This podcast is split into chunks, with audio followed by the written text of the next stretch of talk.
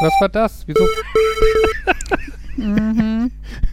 Wieso- durchlaufen wieso- lassen. wieso verkackt er das am Anfang? Ich drück einfach nochmal auf Play, genau wie gerade.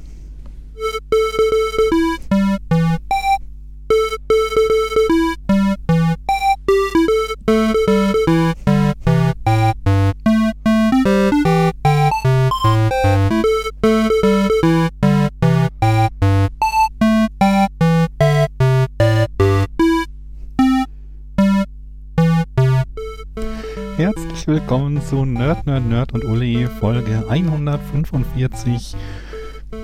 Und wir jetzt sagen nichts zum Intro. Hallo. Okay, natürlich, Hallo. es gibt ja nichts zum Intro zu sagen. Das war einfach von Anfang an perfekt. Mhm. Ja, sag ich Guten ja. Abend. Es ist nicht der zweite Durchgang. Das ist nicht der zweite. Du. Da gab es da irgendwie so einen Satz, ähm, der irgendwie fünf Worte hatte und fünf verschiedene Bedeutungen, je nachdem, welches Wort darauf man betonte. Nein, das ist nicht der zweite Durchgang. Nein, das ist nicht der zweite Durchgang. Ist das nicht Nein, bei das jedem Satz ist so? Nicht der zweite. Also bei jedem Satz mit fünf Worten? Egal. ja, aber ich glaube, bei dem einen war es besonders extrem. ja, es ist. Ach, Dezember. Ätzend, ja. Kill me Ich will now, es noch ey. gar nicht glauben. Es ist gar nicht mehr so viel Jahr übrig. Mhm. Und trotzdem dauert es noch Ewigkeit. Ja, morgen in Was? einer Woche ist Heiligabend, ne? Ja. Und gestern in einer Woche gehe ich noch arbeiten. Ach. Ja, Heute in einer Woche auch. nein. Ach so, stimmt. Morgen in einer Überraschung. Woche nicht mehr. Aber super, du machst es noch besser. Shoot me Ja, now. aber das ist bei den meisten Arbeit, Leuten, die arbeiten so. Ich glaube nicht. Ich glaube, die meisten haben schon früher sich freigenommen. Zum Beispiel die Erzieherin meiner Tochter. Das heißt, wir müssen noch zwei Tage überbrücken, an denen wir arbeiten müssen und äh, der, die Kita zu hat. Ja, bringt sie vorbei. Ich bin kriegst bestimmt vier Stunden beschäftigt und den Rest feiere ich Überstunden ab. Bringt sie vorbei, sagt sich auch leicht, wenn man um halb acht morgens an der Schule in Gladbeck sein muss. Das heißt, ich fahre dann mal eben nach Dortmund. Setz in die Bahn. Hol sie am Hauptbahnhof ab. Sie ist vier. Selbst bei Henry hätte ich Bauchschmerzen und der ist sieben und kann lesen. Ach, hängst Markus. du einfach so eine Karte Weißt du, um Hals. all diese Aussagen auch so führen, führen noch mehr dazu, dass ich mir denke, nein, lieber nicht. lieber lasse ich sie alleine unbeaufsichtigt in unserem Haus vier Stunden Fernsehen gucken. Äh, ja. Nun gut. Äh, ja. Oh Gott, es ist so anstrengend im Moment auf der Arbeit. Sorry, dass ich schon direkt damit einsteige, aber es ist. Das Problem ist halt, dass in den Ferien die Zeugnisse ja geschrieben werden und jetzt tausend Lernzielkontrollen noch vor den Ferien geschrieben werden müssen, damit wir irgend, also was heißt irgendwas Handfestes? Wir haben natürlich auch schon vorher welche geschrieben, aber ne, damit wir mehr Noten quasi haben, um die Noten festzuzurren. Und äh, ich, ich finde das alles ein bisschen viel und ein bisschen eng und kurzfristig irgendwie. Also, ne, meine, ich habe eine dritte Klasse und das ist so das erste, die ersten Male, dass die jetzt so freie Texte schreiben. Und äh, meine Kinder sollen nächste Woche einen Aufsatz schreiben und zwar ein Rezept verfassen. Ne? Dann kriegst halt so Bilder äh, und daraus sollen die dann halt einen Fließtext machen. Äh, in Ich-Form äh, und äh, Gegenwart. Und ich habe das Gefühl, die sind alle so überfordert damit.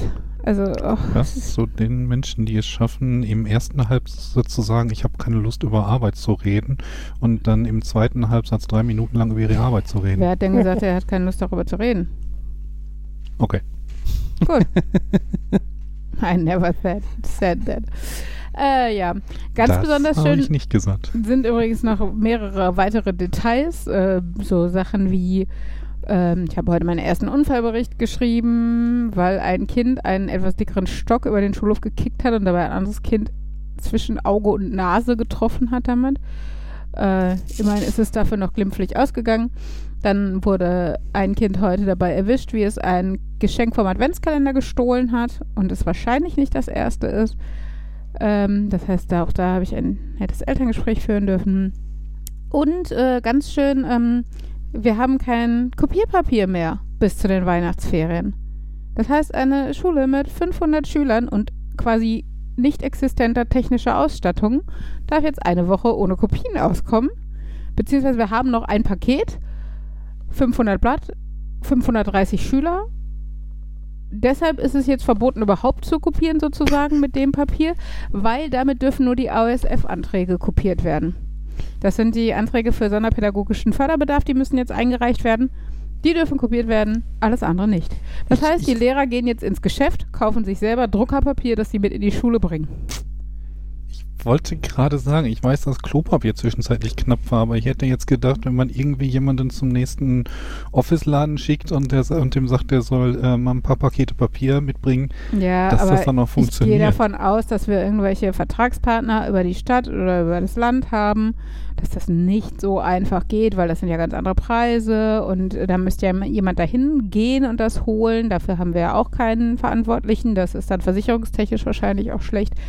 Als wenn das alles so einfach wäre. Nein, stattdessen dürfen die Lehrer jetzt selber wieder Papier mitbringen, damit wir zumindest die, die ähm, Klassenarbeiten kopieren können.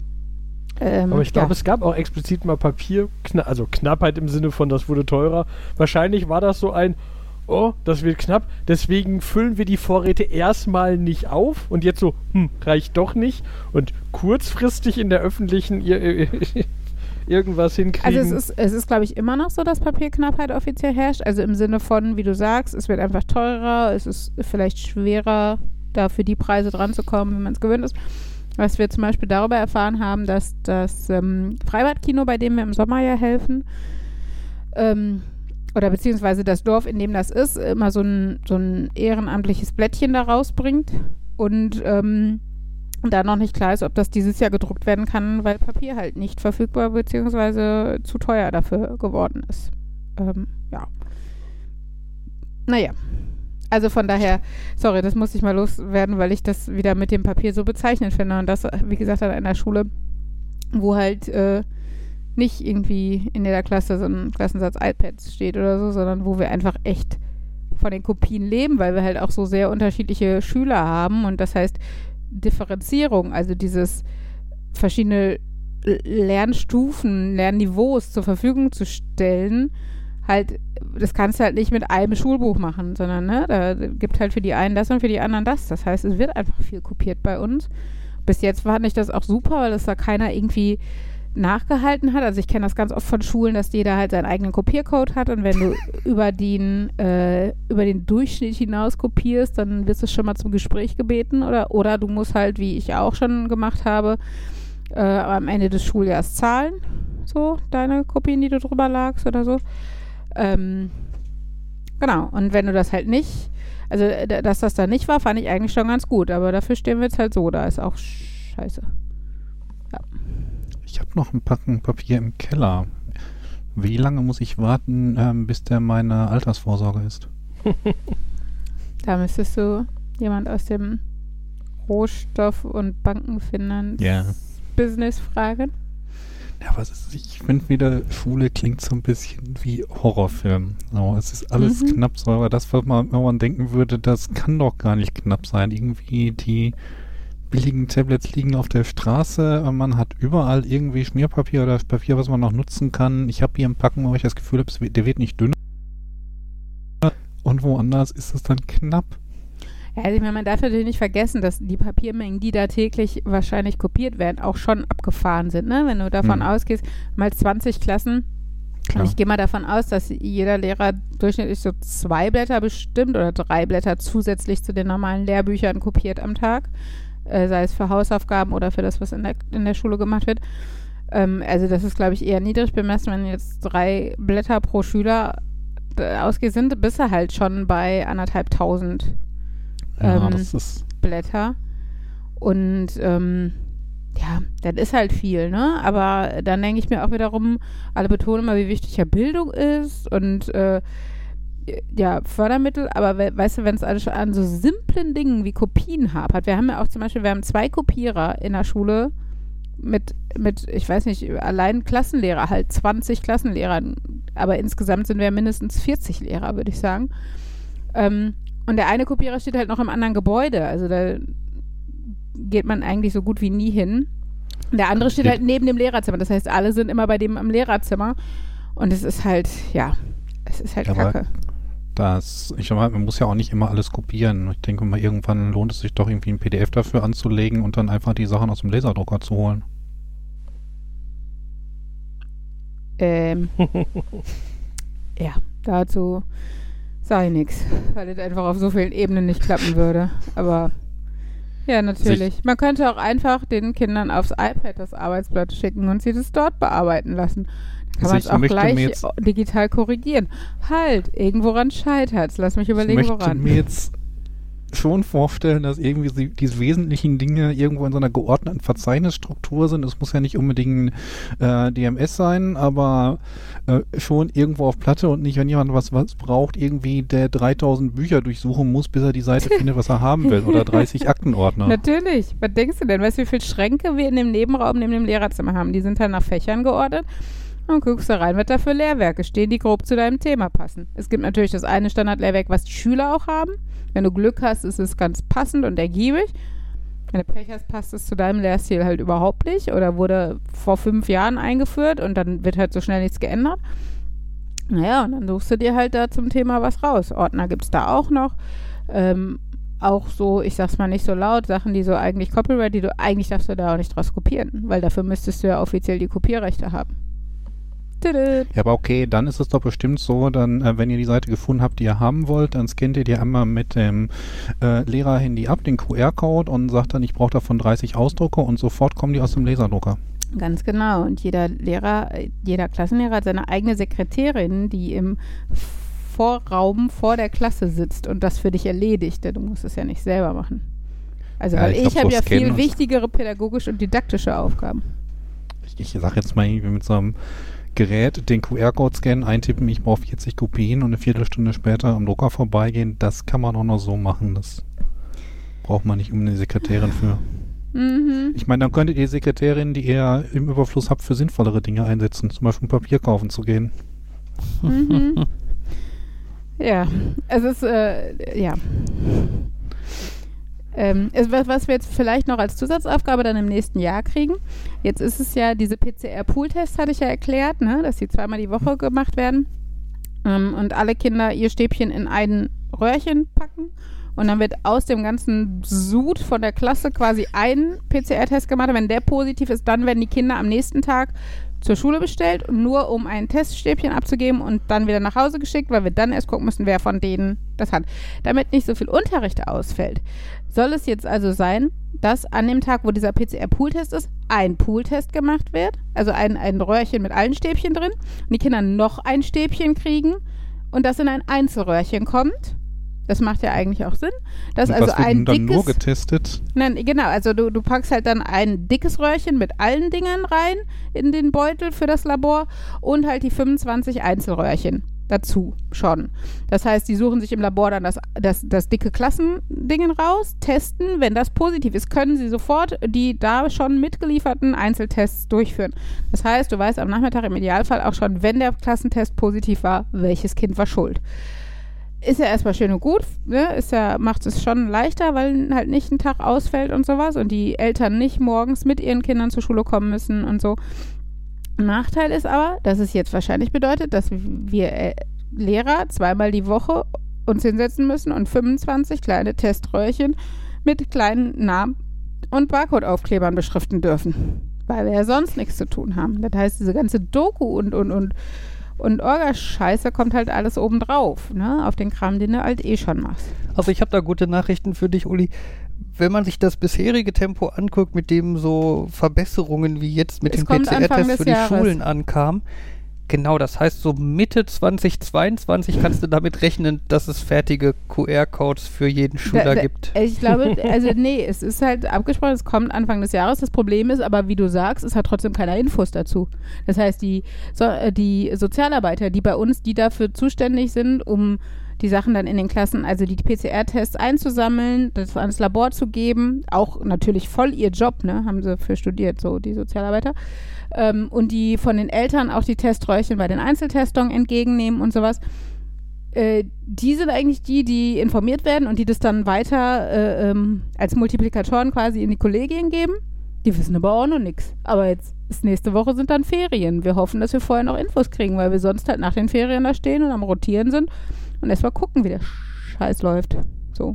Es klingt wieder nach so einem, äh, wir bestimmen, das wird so gemacht und ihr macht das schon. Die Details, darum kümmern wir uns nicht. Genau, so wie alle Bildungsentscheidungen laufen. Ich erinnere mich da an vor 20 Jahren Englisch an der Grundschule. Auf jeden Fall machen wir das. Wir wollen ja bei der oberen Liga mitspielen, so europäisch im Vergleich und so. Ja, Lehrer haben wir nicht, aber die kommen ja irgendwann dann von der Uni in fünf Jahren. Aber ihr macht das schon. Ja, so ja, läuft es mit- ihr meistens. macht das schon, war jetzt nicht nur auf Schule bezogen, sondern auch auf so manche andere Dinge, aber ich glaube, da kommen zwei verschiedene, ihr macht das schon Dinge zusammen. Ja, aber ich glaube, Schule es ist halt schon. Corona. Ja, ja, aber es ist halt, genau, Schule und Corona verstärkt sich irgendwie, schaukelt sich noch zusätzlich hoch. Es ist aber generell so, finde ich, dafür, wenn man überlegt, dass der Arbeitgeber, der Lehrer und der, der Betreiber von Schulen, nämlich das Land NRW in dem Falle, was die für Kapazitäten hätten, wenn sie die denn sinnvoll nutzen. Weißt du, ich verstehe ja, dass der, weiß nicht, Dachdeckerbetrieb die Straße runter jetzt nicht am ersten Tag optimiert hat, wie das jetzt gehen soll, wenn die Mitarbeiter äh, 3G haben sollen oder sowas, ne? Dass die sich da durchfuchsen müssen oder gucken, wo sie dann die Tests billig herkriegen oder was auch immer. Aber, ne, hör mal, wir, das ist das Land NRW. Das sind die Bezirksregierungen, die sich kümmern. Und da finde äh, und das halt, und dann kriegst du immer so schöne Dienst-E-Mails, ja, danke, dass wir das dank ihrer Arbeit so toll hinkriegen mit Corona, wo ich mir denke, euch ist doch scheißegal, was an den Schulen läuft. So, Omikron ist auf dem Vormarsch, die Politiker machen schön drei Wochen Winterferien und wir sitzen am 23. mit den Kindern immer noch in der Klasse. Und teilweise gibt es Fälle, das ist Gott sei Dank bei uns nicht so, wo am 23. noch so ein Pool-Klassentest ist. Und wenn du Pech hast und ist positiv, müssen die Eltern am 24. morgens mit ihren Kindern in die Schule und die Lehrer natürlich auch nochmal wieder zur Schule, obwohl Ferien sind, diese Tests entgegennehmen. Und im besten Falle kannst du dann sagen, 17 Uhr, ah, wir haben einen Anruf vom Labor. Ja, Bescherung ist für Ihre Familie leider heute abgesagt, weil Quarantäne. Oder beziehungsweise Isolierung ist es ja, wenn das Kind positiv ist.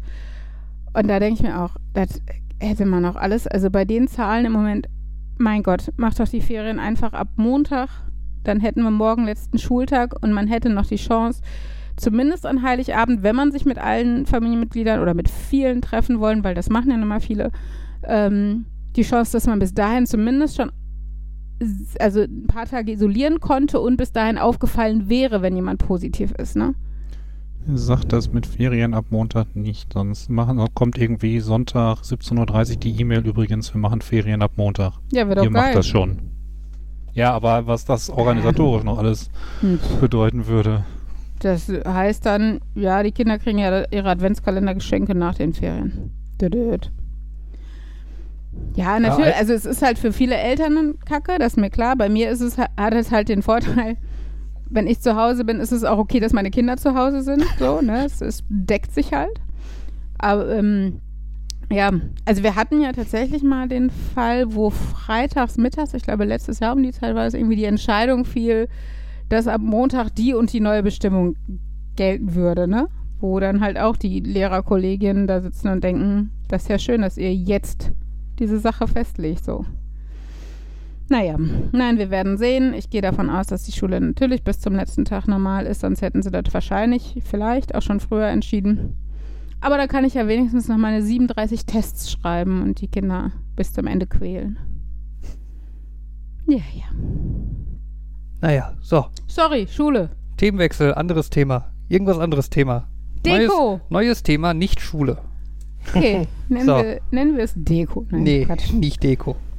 Nicht Schule. Ist mein ja gut. Adventsbaum steht. Dein Adventsbaum, was? Ja, es ist ja kein Weihnachtsbaum, den dürfte ich noch nicht da aufstellen, aber es ist deswegen so Ah. ein Adventsbaum, der hat Lichter und ich freue mich jedes Mal, wenn ich an dem Raum vorbeigehe und ich sehe, dass die Lichter angegangen sind. Wenn du an dem Raum vorbeigehst, steht, hat der Weihnachtsbaum sein, ei- dein Adventsbaum einen eigenen Raum, in dem du sonst nicht bist? Ähm, der ist, du, du kennst ja bei mir so grob die Aufteilung und äh, den habe ich im Wohnzimmer aufgestellt. Mhm. Wohnzimmer schrägstrich Kinderzimmer. Und die meiste Zeit bin ich halt doch in meinem Nerdzimmer.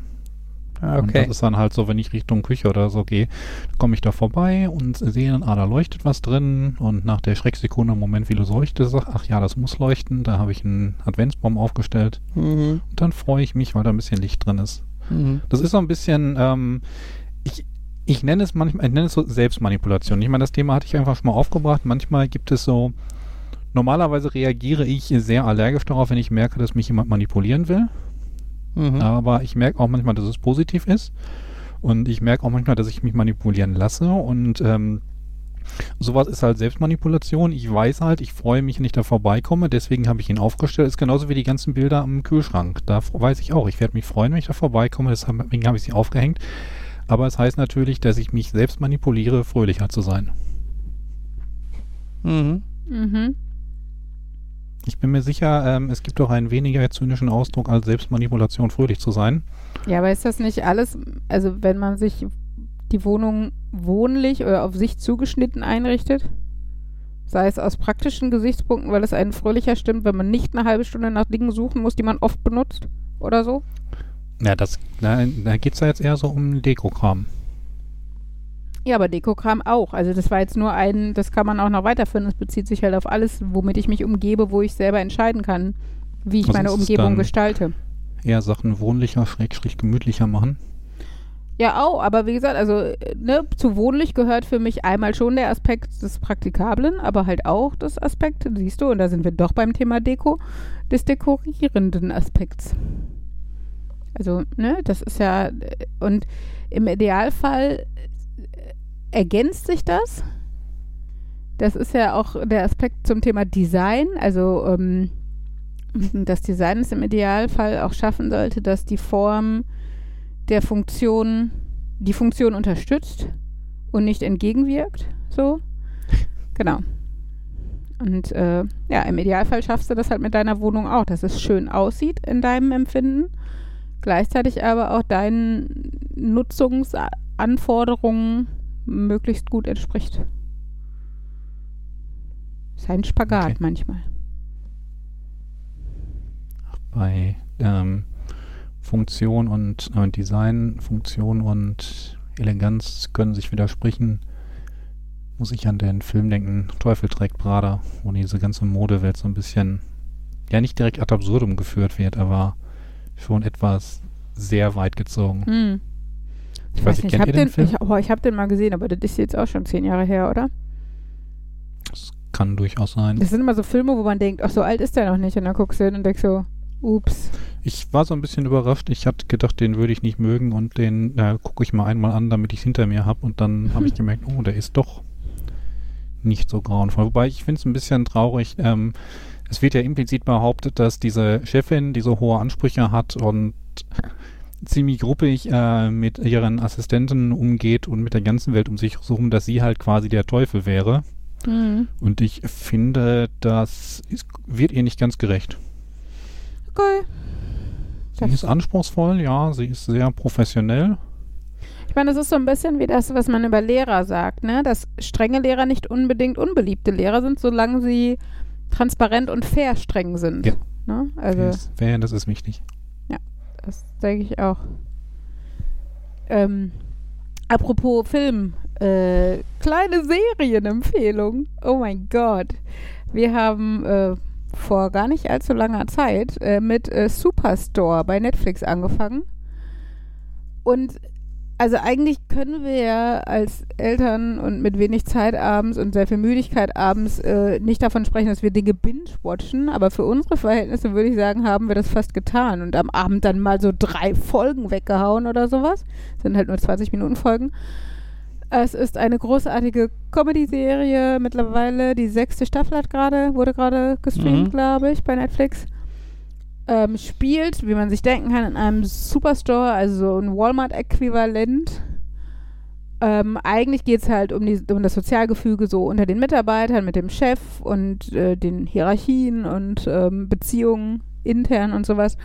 Zwischendurch werden immer schöne Szenen von so, äh, naja, K Kunden im Sinne von People of Walmart, also diese, ja, die Negativbeispiele, was Kunden in so Walmarts in Amerika sich tatsächlich erlauben Hm. so reingespielt. Leute, die im Gang auf dem Boden dann ihr Kind wickeln und die Windel einfach mal in das Regal daneben legen oder sowas. Genau, und das ist aber teilweise wirklich sind die einzelnen Gespräche zum Schreien komisch. Also wir haben wirklich selten in letzter Zeit so gelacht, teilweise Tränen gelacht für Minuten. Das klingt so. In unserem Leben gibt es nichts zu lachen, außer Nein. diese Serie. Nein, das stimmt ja nicht, aber es ist schon, also äh, was, was Serien und Filme anguckt, ich meine, klar, wir gucken jetzt auch nicht so super viel Comedy im Moment, aber es ist schon lange her, dass wir beide so gelacht haben Das vom stimmt. Fernseher. Ja. Das muss man schon so sagen. Also und trotzdem auf ihre Art sehr schrullig sympathische Charaktere und so. Also, ähm, wie gesagt, auch gerade weil die Folgen kurz sind, kann man richtig gut reingucken. Guckt euch Superstore an. Ist äh, sehr witzig und ich finde halt so dieses, also es macht fast Lust, dass man in einem Supermarkt anfangen möchte zu arbeiten. Nach meinen Erfahrungen in der Schule ziehe ich das fast in Erwägung. Aber ähm, nein, es ist wirklich total ach, nette Unterhaltung, einfach sehr amüsant und äh, Habe ich schon mal erzählt, dass ich eine gewisse Zeit in einem Walmart an der Kasse gestanden habe? tja, Fabian war der, der die People of Walmart. Ja, aber es war ein deutscher, hat, es war ein ja. deutscher Walmart, da war das halt nicht so. da ne? gab es keine also, Abteilung, in der Waffen verkauft wurden. Ja, Zum also Beispiel. Ich glaube, Walmart ist ja in Deutschland gescheitert, weil sie das, äh, das deutsche Mindset nicht versch- äh, verstanden haben. Die haben probiert, Ameri Ameri ihre amerikanischen Verhältnisse und amerikanisches Mindset durchzusetzen, sind damit in Deutschland gescheitert und Also ich ja, muss ja ich sagen, weiß nicht, wie viel Fabian von diesem Kampf mitbekommen hat. Also ich muss ja sagen, ähm, ich habe ähm, diese Superstores, ähm, also es gibt sicherlich noch deutlich größer, aber ein Teil davon so in, in der Art und Weise in England ja auch erlebt und ich würde das hier wirklich cool finden, wenn du wirklich ein Geschäft hättest, wo es einfach von allem etwas gibt. Also jetzt nicht, äh, also sowas wie Real zum Beispiel ist ja so der erste Schritt dahin. Du hast auch eine Bekleidungsabteilung, du hast eine kleine Technikabteilung und eine kleine äh, weiß nicht, Haushalts- und Spielwarenabteilung und sowas, also das schon. Aber das ist halt in England und wahrscheinlich auch in Amerika deutlich größer, wo du halt auch Möbel und ein Gartencenter mit bei und, ne, also in wirklich alle Bereiche gehst. Schatz, wenn du Milch holen gehst, bringst du einen Couchtisch mit? Genau. ja, so ein bisschen Offline-Amazon. Ja, und äh, tatsächlich, ich meine, klar, mag es auch sein, dass, wie gesagt, gerade mit Amazon, aber auch so, äh, je spezifischer deine Wünsche sind oder sowas, wirst du da natürlich dann, also vielleicht auch nicht fündig, aber allein wenn ich so denke, ich muss noch in den Supermarkt und ich brauche noch ein Geschenk für Oma, dann gehe ich doch in so einen Laden, ne? Und äh, der, der ist dann, die haben ja dann auch immer noch irgendwie eine Apotheke und einen Imbiss und sowas mit drin. Ich meine, okay, das du so Lottoladen sowas hast du ja auch oft mit drin oder ein Bäcker oder so. Aber also, ne, diese, die Art und Weise ähm, dieser Geschäfte, wo du halt nicht äh, ja, in drei unterschiedliche Geschäfte musst für die Dinge, die du gerade brauchst, finde ich schon sehr verlockend. Und da komme ich gerade von Höchstgen auf Stöcksing, was ich mir nämlich mal gedacht habe. Also es gibt ja manchmal so Ideen, wo man denkt, das müsste mal einer programmieren, ähm, dass man so danach suchen kann. Und zwar, was mir da nämlich einfällt, wenn ich jetzt sage, okay, ich weiß, ich will Sachen, die es, keine Ahnung, bei Kick gibt, und dann muss ich noch in einen Drogeriemarkt, vielleicht Rossmann oder DM, vielleicht einer von beiden, weil ich die Eigenmarke will oder was auch immer. Und ich brauche noch einen Teddy. Und ich bin bereit, 10 Kilometer zu fahren, wenn ich dafür nur einmal parken muss für die drei Geschäfte. Und dann gebe ich das irgendwo ein. Und der gleicht halt alle Google-Ergebnisse, weil oft sind solche Geschäfte ja zumindest in so Vororten oder sowas an einem Ort. Ne? Dann hast du einen so einen kleinen Stadtteilmarkt oder du hast, äh, ähm, weiß nicht, einfach so ein Geschäft, wo da ist halt dann Rewe, ein Aldi, ein Teddy und ein dänisches Bettenlager oder sowas nebeneinander. Und wenn ich da so einen Suchalgorithmus hätte, wo ich die drei Sachen, also ne, wo ich anklicken kann, ich will den Laden, den Laden und den Laden, oder dann vielleicht auch Supermarkt allgemein, Drogeriemarkt allgemein, wichtig ist, dass noch ein Teddy dabei ist oder sowas. Und dann spuckt er mir aus, in acht Kilometer Entfernung, gebe das alle drei zusammen. Mit Parkplatz. Das finde ich cool. Aber so muss ich halt nach einem DM suchen oder was auch immer und guck dann, ist hier einer in der Nähe, wo vielleicht auch noch ein Kick dabei ist oder wo ich zumindest nicht so weit zwischen den beiden Geschäften herfahren müsste oder sowas. Oh, und da, also das sind so Sachen, Da denke ich mir manchmal, wenn ich jetzt Programmierer wäre, würde ich das vielleicht machen. Also wenn das Das so, ist doch ganz einfach. Du lernst jetzt programmieren und dann machst du das. ja, weil ich sonst nichts zu tun habe. Wie viel Kopierpapier bietest du mir? Ich habe einen Packen, der würde viel wert nee, sein. nee, reicht noch nicht. Nicht für so eine. Es könnten sogar Aufgabe. zwei Packen da drin sein. Dann müsste ich aber so gut programmieren können, dass ich auch noch meine zweite Programmieralgorithmus-Idee habe. Und zwar denke ich mir nämlich ganz oft bei Ikea, ich habe hier diese Nische in der Wand. Die ist 1,20 breit und da würde ich was reinstellen, was nicht, nicht mehr als 40 Zentimeter tief ist. Und meine Decke ist 2,20 Meter. Ich will aber nur was, was so als Anrichte maximal 1,20 hoch ist. Und dann tippe ich diese Daten ein und dann durchsucht er mir die IKEA-Seite oder Möbelhaus XY-Seite und sagt mir, folgende Aufbewahrungsmöbel entsprechen ihren Kriterien. Und sagt mir dann, ne, weil bei IKEA kann man manchmal, oder bei Amazon kann man zumindest manchmal, glaube ich, auch nach Maßen suchen. Aber auch das nicht gut. Und dann weißt du, also dann sucht er nach irgendwelchen Maßen. Das kann auch die Höhe sein, obwohl ich die Breite wichtig finde oder sowas. Aber auf jeden Fall, dass du im Endeffekt so, ein, so, ein Such, so eine Suchmaske hast, wo du nach Möbelmaßen gucken kannst. Weil wir jetzt zum Beispiel ganz oft auch im Bad oder sowas, ne, in, der, in unserer ersten Wohnung, hatten wir so einen Platz, wo wir gesagt haben, okay, da würden wir jetzt gerne eine Kommode oder ein Regal hinstellen. Wir haben aber nur, weiß nicht, 80 Zentimeter Breite. Und es darf dann nur 35 Zentimeter tief sein, sonst stößt du mit den Knie auf dem Klo da immer dran oder so. Und ähm, genau, und dafür so Ich- eine Suchmaske fände ich cool. Denk da an, das hast du schon mal vorgeschlagen hat, ähm, zum Thema, so, das ist mein Raum, diese Plätze sind anderweitig ähm, belegt, Ikea, so, pack mir da jetzt irgendwie Regale an, ich komme sie in einer Stunde abholen. Maximalen Stauraum drumherum Genau. bauen. Ja, also ich meine, Ja, dafür aber- gibt es ja mittlerweile tatsächlich, also ich sag mal, der Küchenplaner ist ja im Endeffekt, naja, nichts anderes. Also du musst ein bisschen mehr selber bestimmen, aber du kannst ja Platzhalter, Quader quasi einfügen, die dann da rumstehen, wo andere Sachen sind. Also wir haben zum Beispiel, weil wir haben ja so einen Nicht-Ikea-Doppeltür-Kühlschrank, so ein wuchtiges Teilchen. Mhm. Damit wir die Küche halt drumherum planen können, haben wir den halt als Quader in die Ecke gesetzt. Sogar schon mit den ähm, Zusatzmaßen, die in der Kühlschrankanleitung standen, dass da der Rand sein muss, so ungefähr. Genau, und dann äh, konnte man halt die Möbel da quasi dran setzen und wusste halt in der Planung hinterher, ist da Platz für einen Kühlschrank. Dann habt ihr die Ikea-Küchenplaner-Person gefragt und die hat euch die komplizierteste Küche drumherum gebaut, die man sich vorstellen Die konnte. war nicht so kompliziert, du hast nur null Erfahrung mit den Küchen. Also äh, geht noch Ihr so viel schlimmer. Ihr habt später doch wirklich einige von den äh, Simpl äh, Simplifizierungsvorschlägen übernommen. Also, Ja, das schon. Da hat, also, da hat sie schon recht. Ich habe jetzt übrigens jemanden kennengelernt, die arbeitet auch bei Ikea, voll toll. Die wird jetzt meine beste Freundin. Die macht übrigens genau das, nämlich Küchenplanungsberatung. Ist die äh, Mama von Henrys Schulfreundin. Und die hat, in, Oh. das finde ich mega, die hat in ihrer Küche ein Plakat, ein original altes Ikea-Plakat mit dem Rezept für Köttbullar hängen.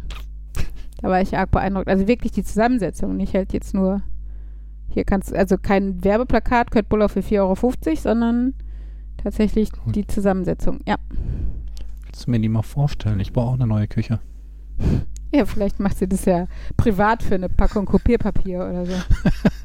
Ich Obwohl- weiß ja nicht, wie die Kopierpapiersituation bei Ikea Ja, aussieht. who Vielleicht haben knows. die ja Aber auch. ich habe das Gefühl, in der freien Wirtschaft sieht es immer, immer, immer in jedem fucking Bereich besser aus als an den Schulen. Aber ich meine, es, Ja, ist, aber gen- es ist aber auch Ikea. Ne? Im Zweifel drucken die ihre Sachen einfach auf Billies.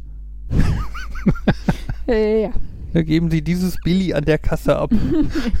es wird dann gegen ein Billy ausgetauscht. Ich stelle mir gerade Billigs vor. sind ausverkauft, weil Holz als Rohstoff im Moment nicht verfügbar ist. Ja. Mir Aber die bestehen doch gar nicht aus Holz. Doch. Ne, nicht aus Natur komplett Holz, aber aus Holz gepresst. Also so ein danke, bisschen danke, wie danke, dass vorm Fleisch Hinterschinken, oder wie heißt Ich das dachte, noch bei das ist Kochschinken? Presspappe. Größtenteils Papier. das ist bei den Kallax so. Billies glaube ich nicht. Ich glaube, Billies sind aus Spanholz zusammengepresst und weiß ich was, gebrannt oder wie man das auch immer macht. möchtest du deine neue Freundin mit in den Call holen, damit wir darüber fachsimpeln können? Nein, ich glaube nicht. Schäme ich mich. Ich stelle mir gerade vor, wie du bei Ikea irgendwie zum Berater gehst und der sagt ja, ich schreib's Ihnen auf. Moment, ich habe kein Papier. Dann schreibt er was auf den Schrank daneben, bricht das Teil raus, gibt dir das und schickt dich Spricht dann damit nicht weiter. für den Schrank, ja. Ja. Aber wo, wo, wo, wo Uli gerade ihre Wünsche für äh, Regalsuchmaschinen und so genannt hat, äh, kann ich ja mal ein, ein kleine, eine kleine Webseitenempfehlung loswerden. Die klingt jetzt vielleicht wie Werbung, ist aber eigentlich keine Werbung. Also wir kriegen da auch kein Geld für, weil wer würde uns Geld für sowas bezahlen? ähm, Das hast du sehr überzeugend gesagt. ja, ja. Äh, kennt ihr geizhals.de? Also habt ihr bestimmt schon mal von gehört, ne? Mhm. So im Sinne von, ich gucke, wo irgendein Produkt günstig ist. Ähm, was mir total, was ich überhaupt nicht so auf dem Schirm hatte, ist, äh, dass die eine ne total geile äh, Metadatensuche haben. Also sehr viele und sehr gut gepflegte Attribute von Sachen kannst du halt eingeben. Ne? Also als Beispiel, du kannst dich halt, ich habe mich jetzt einfach mal in die Kategorie Monitore reingeklickt und dann kannst du dir halt richtig schön so eine Suche so zusammenstellen, ne? so nach dem Motto, ja, ich will einen Monitor mit mindestens 27 Zoll. Ähm, ich will auf jeden Fall ein IPS-Panel haben. Äh, Ich will DVI-Eingang, HDMI, DisplayPort und CGA. CGA, ja, da hast du schlechte Chancen, aber prinzipiell ja, die Felder gibt es. Das ist was, was mich so, äh, okay, ich guck, ich suche viel bei Amazon, dass mich da immer so nervt, dass man dann genau nachgucken muss, was ist da jetzt wirklich tatsächlich alles dabei, bevor man irgendwie was bestellt, was dann vielleicht doch nicht so richtig ist. Und Ja, ja, wie gesagt, ihr guckt dir dafür mal äh, ähm, äh, geizhals.de an. Vor allem, wenn du halt die Liste der Filter aufklappst, dann hast du halt wirklich viele äh, Sachen. Ne? Also ich könnte mir jetzt auch nur Monitore anzeigen lassen, die einen Composite-Anschluss haben. Ne? Ähm, ich, ich kann sagen, ich kann sagen, ich will, dass der Monitor äh, USB-C Power Delivery kann und kann dann auch festlegen, wie viel Watt er mindestens können muss. Vor allen Dingen hattest du, glaube ich, gesagt, dass das tatsächlich auch ordentlich recherchiert ist und nicht so ein, wir übernehmen irgendwelche Daten, die irgendwo in der Beschreibung mal erwähnt wurden, äh, selbst wenn ein Nicht davor steht oder so. genau. Das ist ja bei Amazon, finde ich, oft, wenn du nach konkreten Dingen dann suchst, zeigen die dir alles an und du merkst, ich wollte doch explizit das und das mit dem und die werden die ganze Zeit Sachen angezeigt, die das nicht haben. So. Ja. Also ich bin wirklich geflasht, auch wenn man das dann vielleicht nur als Basis nimmt, um dann zu gucken, was man sich bei Amazon kauft oder so. Äh, aber die Suchfunktion ist schon mal der Hammer. okay. Ich weiß, ich habe damit früher Festplatten ausgesucht. Hm. So dieses, äh, ich hätte die gerne nach Preis pro Gigabyte sortiert und äh, aber nur folgende Einstellung hätte ich gern und, und äh, die Bauhöhe muss das haben und äh, das war, das ist schon nett, ja, das stimmt. Und die M&M's darauf bitte nur in grün. Die was? Die M&M's darauf bitte nur in grün. Äh, ja. Auf deiner Festplatte. Aber das wäre doch eigentlich genau das Richtige äh, für diesen, für die Suche. Ich habe hier noch einen Platz von 30 mal 35 mal 80 Zentimetern, den ich füllen möchte. Such mir ein Regal. Ja, warte mal, ich kann ja mal kurz gucken, was, wo ist, was ist denn wohl die richtige Kategorie dafür? Ist das Haushalt? Möbel? Ja, Möbel gibt's nicht. Baumarkt und Baumarkt und Garten? Ah, ja, du hast das, hast das Perfekte gefunden. Es ist nur dummerweise eigentlich nur für die Terrasse. Wahrscheinlich könntest du dir einen passenden Kühlschrank für die Nische suchen, aber Ja, dann nimmt man den halt als Regal. so, also ich habe etwa, ich habe jetzt drei Artikel, die perfekt in diese Nische passen. Das eine ist ein Kühlschrank, das andere ist ein Herd, das dritte ist eine Waschmaschine. Mhm. Rein Ich von der mein- Lagerkapazität wäre ich dann tatsächlich beim Kühlschrank.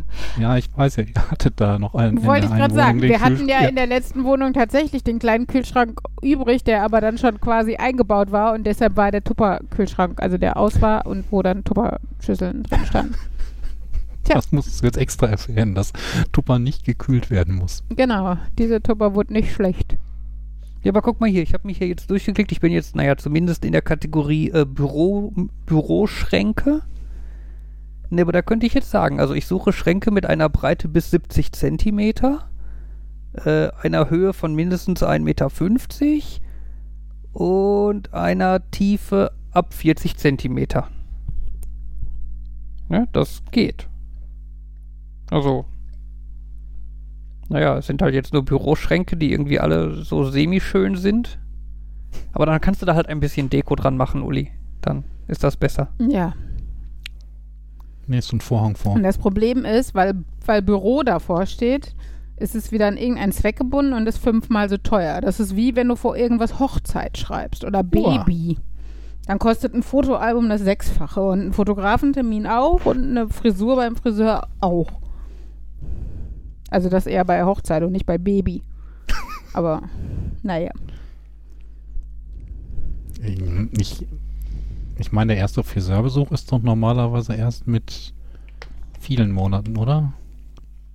Definiere viele. Bei Henry waren es neun Monate. Oh, okay. Aber Henry hatte auch eine Matte und hat er immer noch. Also von daher. Ich meine, ich hätte das irgendwann so mitbekommen, irgendwie so mit ein und zwei oh, ihr erster Friseurbesuch. Ja, die meisten sind, glaube ich, eher so mit zwei Jahren. Die, die meisten Kinder verlieren ja mit fast einem Jahr nochmal die Haare. Also so mehr oder Okay. weniger komplett. Wo wir bei Henry mal bei drauf etwa drei gewartet Monate haben. warten. Und äh, das hat Henry aber nie. Henry hat seine einfach behalten. Deshalb hatte der auch relativ früh schon sehr lange Haare. die sind doch noch gut. Ja, das hat sich der Körper auch gedacht. Die schmeiße ich nicht weg. Muss ich neue für machen. Wieso sollte ich? Naja, Bei Haaren muss ich dran denken, dass irgendjemand mal so zufällig entdeckt hat, äh, wenn man Haare im Friseur abkauft und dann irgendwelche Flechtgesachen daraus macht, dass die ideal das Öl aus dem Mittelmeer aufsaugen können. Und dann frage ich mich, warum nicht mehr Haar wiederverwertet, weiterverwertet wird. äh, äh, was für Öl? Also, jetzt so, So, so, so Maschinenöl Öl, aus dem Ölteppich. Ach so, und dafür dann menschliche Haare. Ja. Wie viel Haare brauchst du für so einen Ölteppich? Ich weiß nicht, aber da menschliche Haare wohl enorm gut Öl aufsaugen können und ich weiß nicht, wie die entsprechend noch vorbereitet dann wurden, Aber dann hätte sich wird, das es, wohl gelohnt. dann wird es mehr, das ist dann wie so eine Badewanne. Also, wenn man den Tropfen Ich sieht, nehme an, du fischst dann diese Haarplatten wieder aus dem Wasser raus, wenn sie ausreichend Öl aufgesogen haben. Also, ich könnte jetzt im Rahmen des Umweltschutzes meine Haare spenden.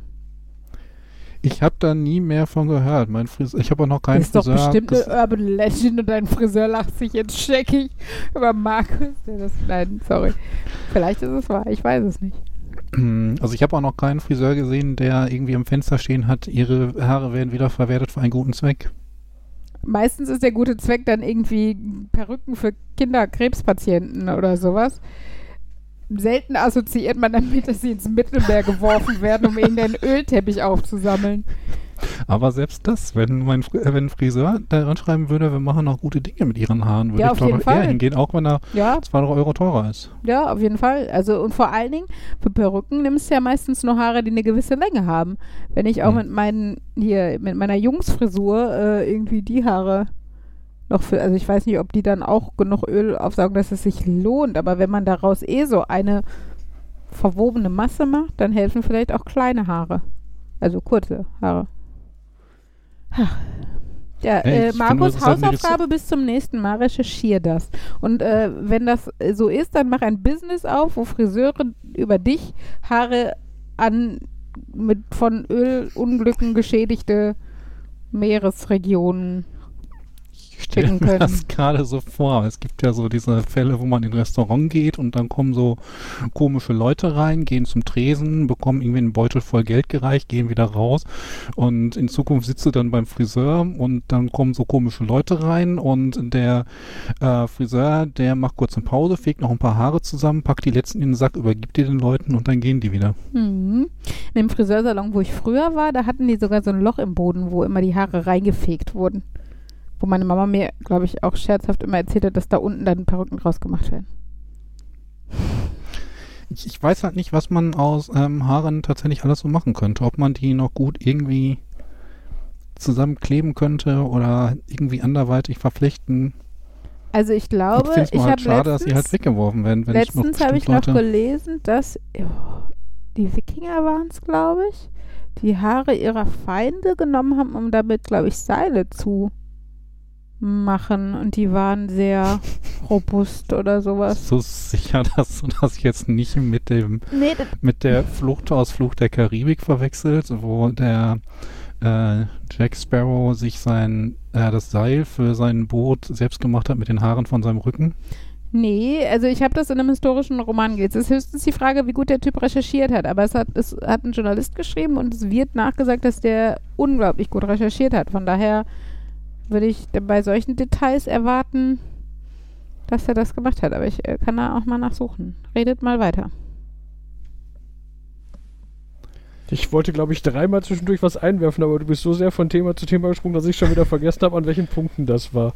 Ich wollte bei der Serienempfehlung, Jans Serienempfehlung mit Taskmaster weitergeben, denn die Show ist einfach cool. Also ähm, jetzt unabhängig davon, ob der Taskmaster und sein Assistent ähm, sich sehr seltsam zueinander verhalten oder halt einfach nur witzig. Ähm, ich finde einfach cool, wie die Leute da drauf sind und halt vor allem auf was für Ideen die dann manchmal kommen.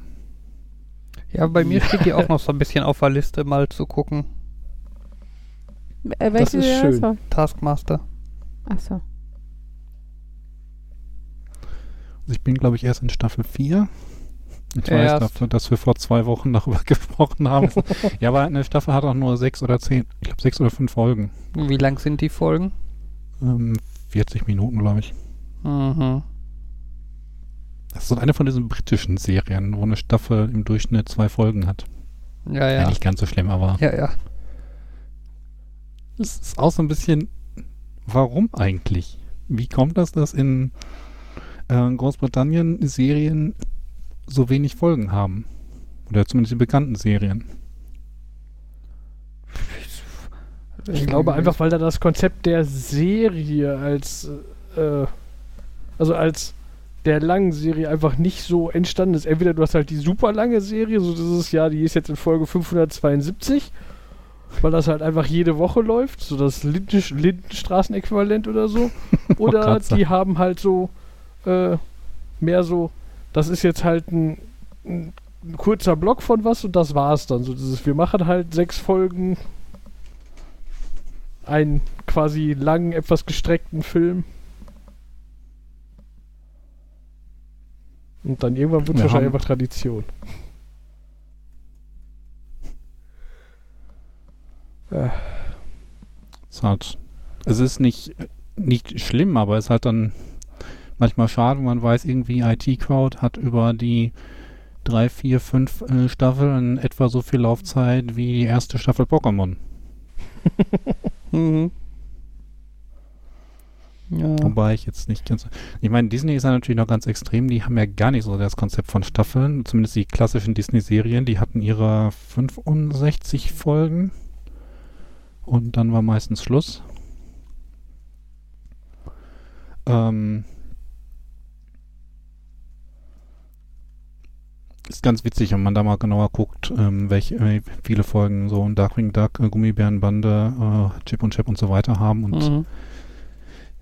es gibt da auch einen Grund für, äh, weil die das natürlich auf äh, Sendezeiten und Sendungsrhythmus ausgelegt haben und Planbarkeit. Mhm. So Disney Äh. scheint da wohl sehr gut ähm, streng zu sein, was Planbarkeit angeht. Na gut. Ja, Das die sind ich halt langsam- auch, die sind auch groß genug, ne? Die können halt lustig Forderungen stellen. Hm.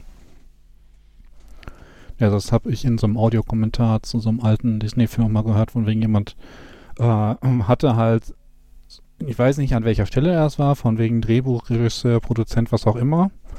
Und da das über Disney ging, ähm, haben die ihm dann den Zeitplan machen können, wann welche Szene gedreht wird. Und der war da wohl auch ziemlich happy drüber, Mhm. weil er sich dann nicht darum kümmern musste.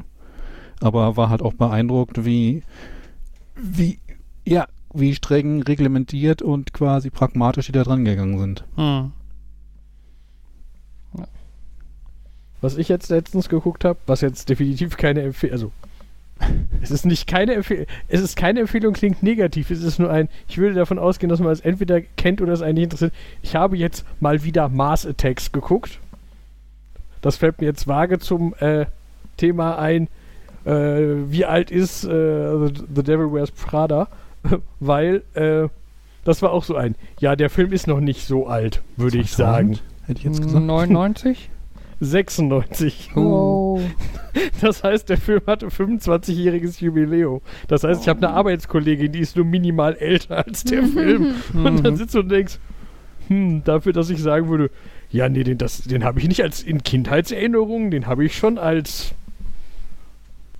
gut Jugendlicher dann geguckt, aber Mhm. das ist schon Ich so hätte ein. schwören können, ich war Ah. da also, schon erwachsen, aber Es kann natürlich auch von da kommen, dass äh, das ein Film war, dem dem man nicht sofort ins Kino gerannt ist, sondern dass er irgendwie vier Jahre später im Free TV kam und man den erst dann gesehen hat und deswegen mit einer anderen Zeit verbindet. Ja, das kann natürlich noch sein, so ein bisschen, aber nichtsdestotrotz ist äh, 25-jähriges Jubiläum war schon so ein äh, äh, äh, Mhm. ein leichter Schockfaktor. Ja. War das? Die Dinosaurier sind näher an, sind zeitlich näher an uns als an irgendeinem anderem Event. Es gibt da äh, so ganz coole Statistiken, mit denen Ja. man sich alt fühlen kann. Ja. So, Äh, dass so manche Dinosaurier, die, oder in manchen Filmen, wenn da so Wesen ja, gezeigt werden, quasi, die sich begegnen und wenn man dann genauer recherchiert, stellt man fest, ja, die stufen wir alle als vor langer Zeit ein, aber das eine war schon vor langer Zeit, als das andere gelebt hat. Hm. Ja, warte mal, warte, war das nicht? Warte mal. Der Flug, der erste Flug des Space Shuttles ist zeitlich näher dran an. Nee, die Mondlandung ist zeitlich näher dran am ersten Flug eines Flugzeugs, als die Und Mondlandung an uns jetzt dran ist. Okay. Ich glaube, so war das. ja. aber ja, das ist ja eh so eine Feststellung, wenn man äh, irgendwie so die Geschichte der Menschheit betrachtet, irgendwie, was ist alles in den letzten 100 Jahren passiert? Und was ist alles in den 100 Jahren davor passiert? Und in den 100 Jahren davor ist das so ein, hm, man kriegt schnell sehr leere äh, Jahrhunderte oder überraschend leere, so irgendwie dieses Film so, ja, wie lange ist der erste Flug her und was haben wir seitdem alles schon geschafft? So, äh, Ja, das liegt aber zu einem großen Teil, glaube ich, einfach daran, dass es einfach mehr Aufzeichnungen gibt aus jüngerer Zeit. Und dass uns halt die Schritte auch wichtiger vorkamen. Ich meine, dass vielleicht irgendwie vor tausend Jahren oder sowas der Schritt vom Tonkrug zum Keramikkrug oder was auch immer für uns jetzt nicht so gravierend ist, dass wir den als Errungenschaft dieses Jahrhunderts aufschreiben würden, was aber für die Leute vielleicht voll bahnbrechend war. Ne, wo wir jetzt sagen, cool, wir, wir haben Handy und dann das Smartphone und wir haben, wenn nicht, Tablet und Laptop und was weiß ich. Ähm, ich meine, eh, klar, ich würde auch sagen, dass wir in einer äh, Zeit leben, also seit den letzten 200 Jahren oder sowas, wo ähm, sowas sich rapide entwickelt. Aber ähm, trotzdem ist natürlich auch durch historische Aufzeichnungen und so, naja, wenn du jetzt sich dich mit jemandem aus der Zeit unterhalten würdest, würden vielleicht andere Tage, zu, andere Themen zutage treten oder andere andere Errungenschaften dieser Zeit, die wir für nichtig halten, ähm, weil ne, unsere Errungenschaften in 200 Jahren sagen die Leute auch, ja komm, Handy oder Smartphone, das war doch beides Pillepalle im Vergleich zu dem, was wir jetzt haben. Ich könnte mir eher vorstellen, dass in 100, 200 Jahren dieser, ja, so von 1950 bis 2030 gab es eine Zeit, da war sehr viel Elektrizität und sie hatten sowas komisches wie Internet und dann hatten sie alle ihre Ressourcen aufgebraucht und jetzt sind wir in der guten Zeit, wo wir wieder vernünftig mit dem Planeten umgehen. Ja, good luck with that. Da kann man drauf hoffen. Ich habe eher das Gefühl, geht in die Ja, andere ich meine, irgendwann kannst du aus dem Planeten nicht mehr, mehr rausholen und dann hast du gar keine andere Wahl, als irgendwie nicht zerstörend zu agieren. Weil nichts mehr da ist, was man zerstören kann. Ja, das mag sein, aber dann ist halt die Menschheit eventuell auch weg. So, weil wir halt in sehr großer Abhängigkeit, auch wenn es viele noch nicht wahrhaben wollen, von diesem Planeten sind. Und äh, genau, das ist eher so meine Befürchtung. Oder das ist halt so dystopiemäßig, wir kloppen uns um die letzten Pflanzen, die es doch gibt oder so. Wally nur Ja, ohne die Romantik. Aber auch das kann ja nur ewig lange dauern. Was bitte? Ich meine, ähm, irgendwie die Age of Sustainability, ob die mit oder Menschen stattfindet, ist den Menschen, glaube ich, egal. Es ist dem Planeten, glaube ich, egal. Ja, ja, das schon. Aber deshalb glaube ich halt nicht unbedingt daran, dass in 200 Jahren die Leute zusammensitzen und sagen, oh, wie gut, dass wir den Dreh gekriegt haben. Ja, okay, vielleicht Sondern nicht die eher- Menschen. Hätten die mal besser aufgepasst, dann würden wir jetzt hier nicht sitzen und, äh, weiß nicht, irgendein... Ja, so von 1950 bis 2030 war die Zeit der Menschen und ja, ist vorbei. Jetzt sind wir hier. Haben sich kaputt gemacht, wir lernen daraus. Nee, ich hätte jetzt gesagt, da sitzen vielleicht noch fünf Menschen da, aber die trauern eher der Zeit nach und denken, warum haben die Menschen vor 200 Jahren so viel Scheiße gebaut? Die wussten doch schon, wie es um uns bestimmt ist.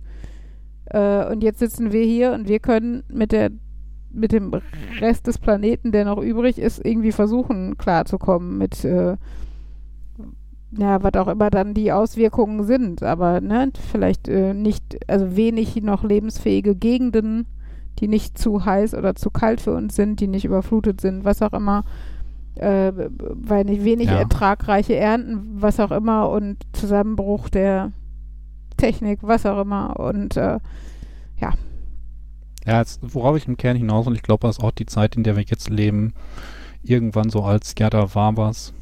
Und das mag uns jetzt viel erscheinen, aber im Nachhinein betrachtet wird das vielleicht eher, we äh, werden die Details weniger wichtig sein. Naja, ja, das ist halt generell die Frage. Hat jede, jede Bevölkerung gedacht, boah, aber unsere Zeit, die wird doch später historisch voll interessant sein und wir haben voll den Impact und sowas, also voll den großen Einfluss auf die historische Entwicklung und die Geschichte.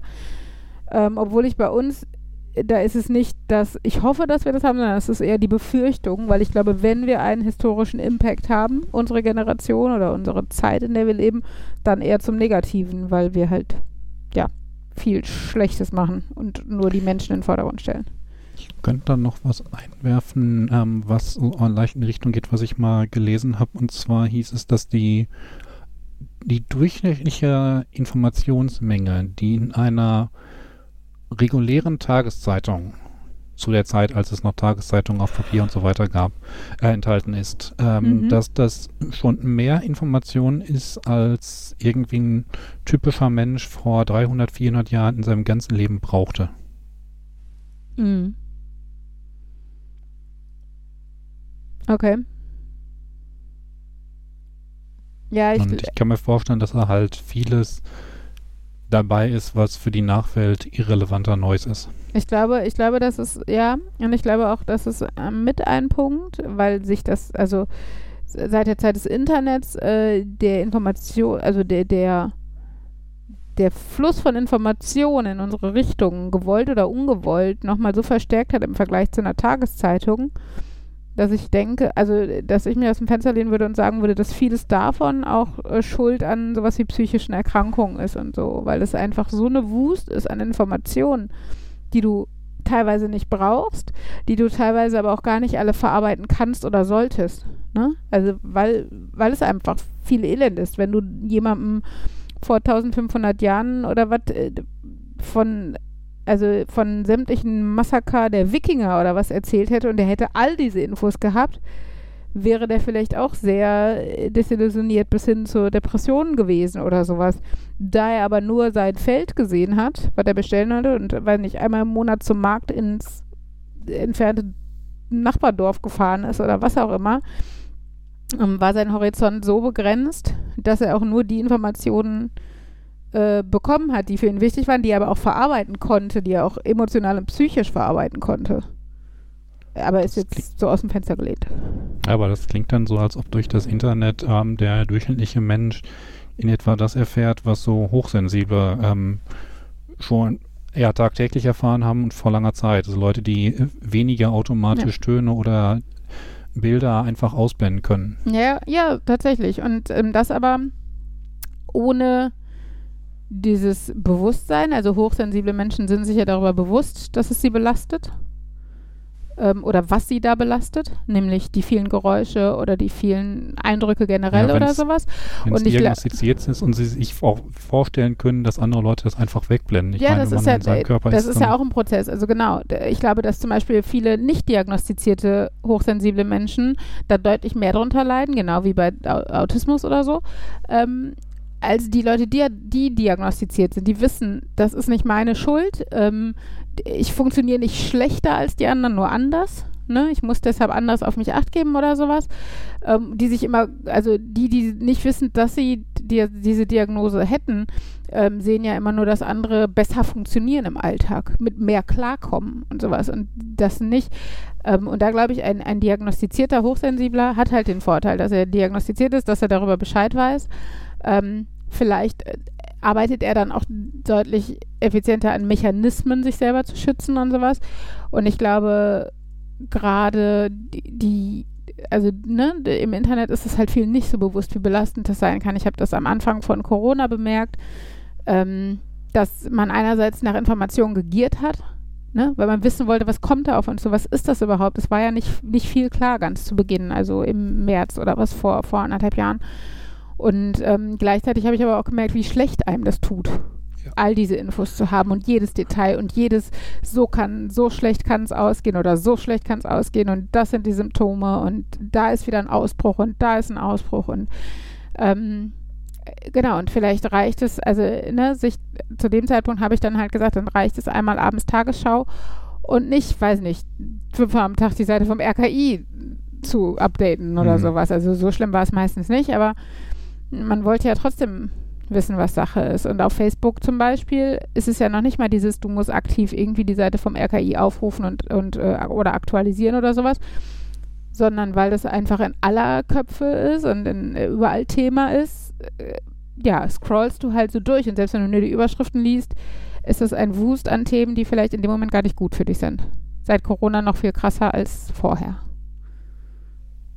Ja. Mhm. Jan und Fabian, noch kein möchtet, Facebook. Ihr, möchtet ihr irgendwas Lustiges erzählen? Ich muss pipi. Ich bin gleich wieder da.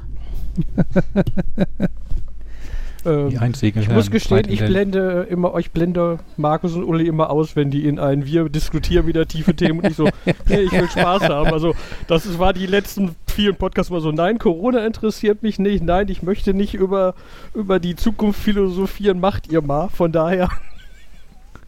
Vielleicht bin ich neidisch. ähm, Äh, ja, anyway, dann können wir jetzt ja ein bisschen Nerdkram machen. Log4j.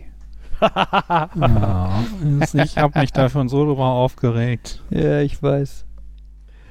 ähm, Wobei der Spruch von Heise war gut. Ähm, ist kein Bugworks, ist intended. Mhm.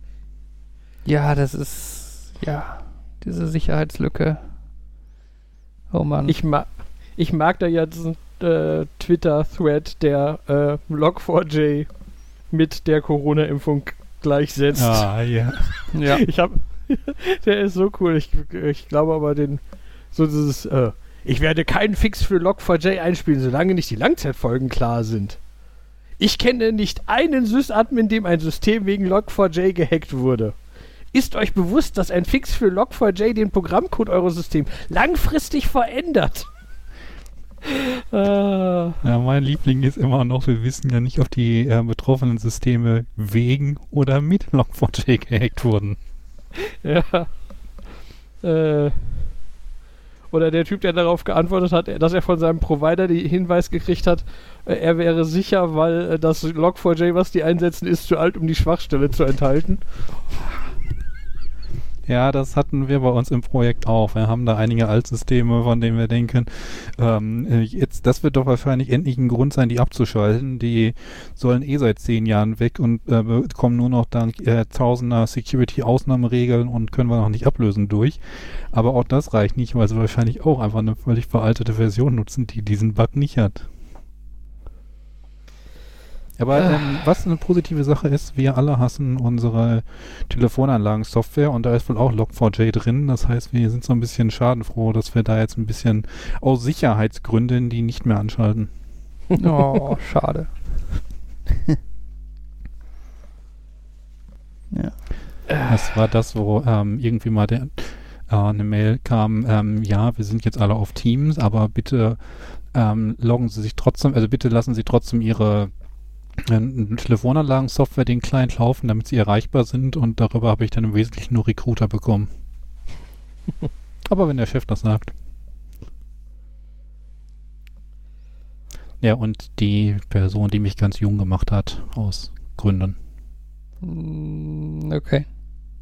Ja, das war bei der Impfung irgendwie wurden da Dinge nicht übermittelt und die mussten ihren Geburtsdatum eintragen und dann haben sie halt 2000 genommen.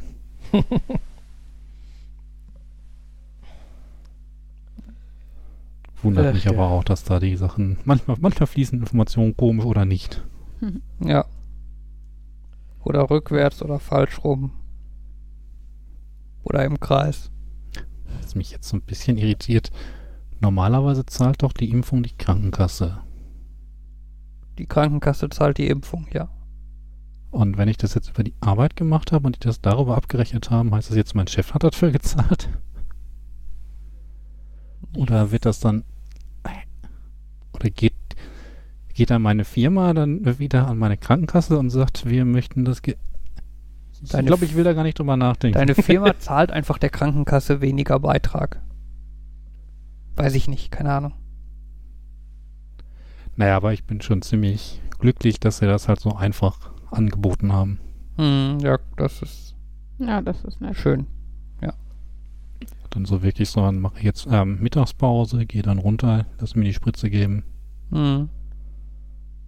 Und hast du was gemerkt? Ähm, ich habe noch nicht die dritte. Nur mir war die zweite so. relativ spät.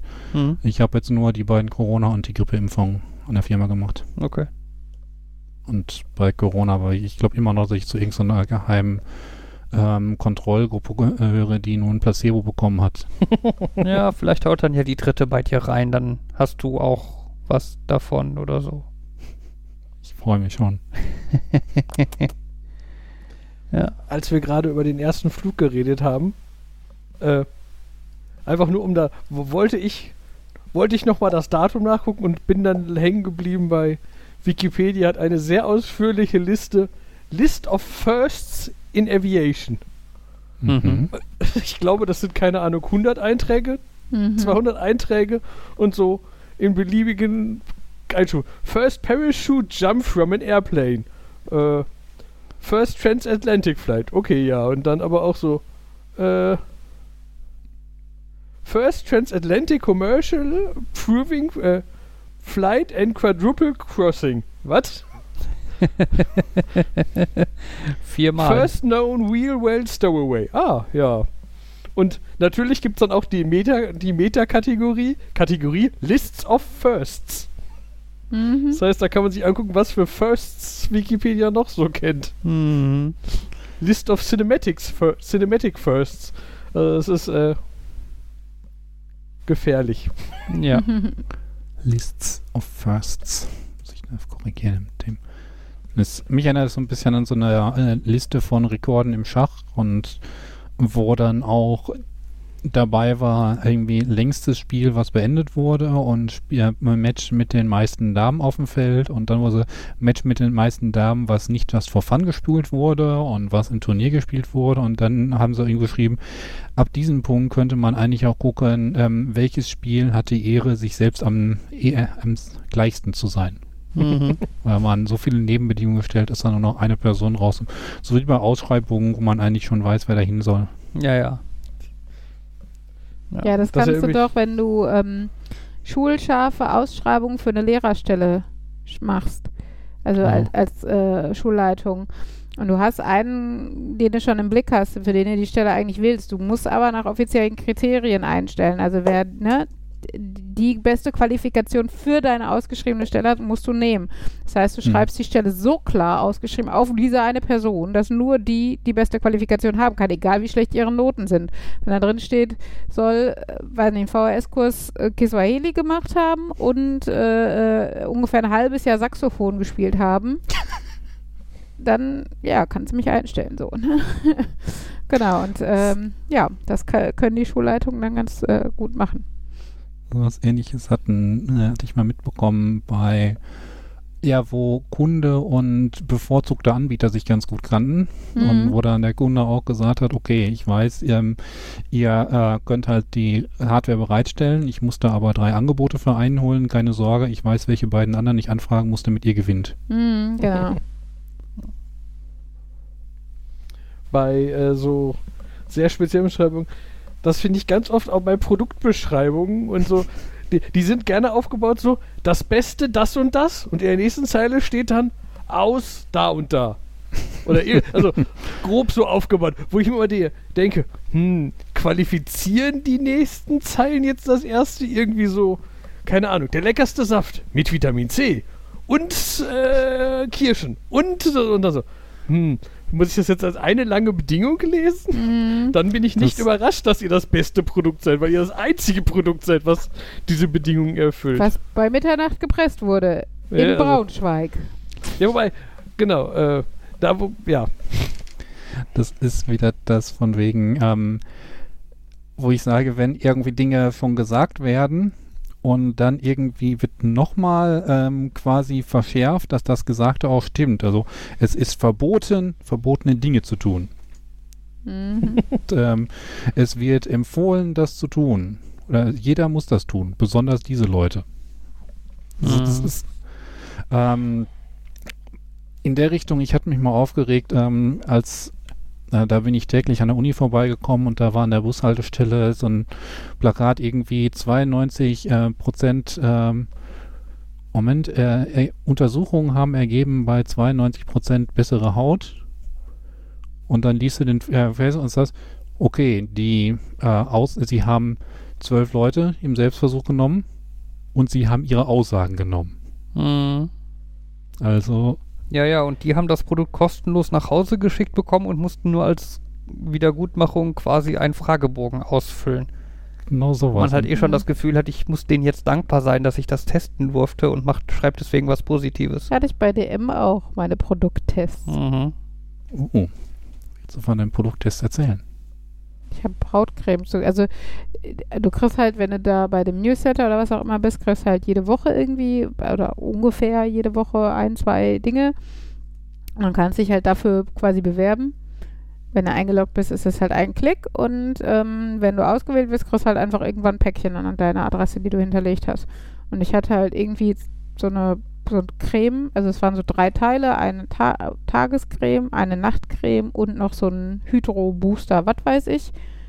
Ja, und dann konnte ich das benutzen und man sollte dann irgendwie einen Fragebogen ausfüllen. Hättest du aber noch nicht mal machen müssen, aber du willst natürlich, also du hoffst, oder man könnte davon ausgehen, dass Leute, die den Fragebogen beantworten, äh, die Wahrscheinlichkeit höher ist, dass du nochmal für sowas ausgewählt wirst. Deshalb machst du das Hm. natürlich. Genau. Und dann habe ich das ausgefüllt. Und, äh, ist tatsächlich aber auch eine ganz nette Creme. Allerdings war das auch eine in einem Preisbereich, wo ich mir keine Creme kaufen würde fürs Gesicht. Also irgendwie, ich meine, das waren jetzt, wie gesagt, ja drei so Teile, aber es hätte, glaube ich, 30 Euro gekostet oder sowas. Ja. Für Gesicht. Ich krieg demnächst Zahncreme. Von der gleichen Internetseite, wo ich diesen Lego-Test gemacht habe. Auch Da bin ich ja dich immer noch für diesen Lego-Test? ähm, Ohne Grund. Mhm. nicht ohne Grund. Nein, es ist schon ohne Grund, denn ähm, effektiv hätte ich nichts davon gehabt, das Zeug gratis zu bekommen, hätte es auch nicht schneller aufgebaut und ich kann es mir auch kaufen, wenn ich es haben wollte. Also ja, ich es glaube, Jan meinte, er ein hat es nicht, grundloser oh, Neid. Ach so. Jan Ach so, meinte, aber er hat es ja, ja, nicht ohne okay. Grund gekriegt. Okay.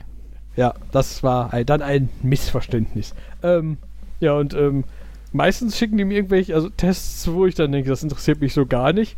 Und einfach nur aber um so zwischendrin so, Zahncreme. Also ich klicke immer mal wieder an und scheinbar wurde ich jetzt bei Zahncreme ausgewählt, weil da haben sie auch, letztendlich gesehen habe ich glaube ich gesehen, die haben 200 Tester gesucht statt wie sonst 5 oder so. Hm. Ähm, ja, das ist auch so ein. Ja, da weiß ich überhaupt nicht. Oh, und auch mit so einem Standard. Ja, es wäre schön, wenn man Bilder und Videos macht und die posten so. Von Zahncreme? ähm, Du kannst ja besonders erotisch auf die Zahnbürste schmieren. Mhm. äh, schauen wir mal. Ja, Jan, du weißt, was wir jetzt bei Instagram von dir erwarten. Der nächste TikTok-Held. Zahnpasta. Ja, dann muss, da, dann muss Jan aber natürlich auch nach einer Woche benutzen so, so ein tolles Vorher-Nachher-Video machen oder sowas. wie diese Leute, die ihre ha Häuser dann umdekorieren und man sieht keinen fucking Unterschied. Irgendwie ein Kissen liegt fünf Zentimeter weiter links und das ist Vorher-Nachher.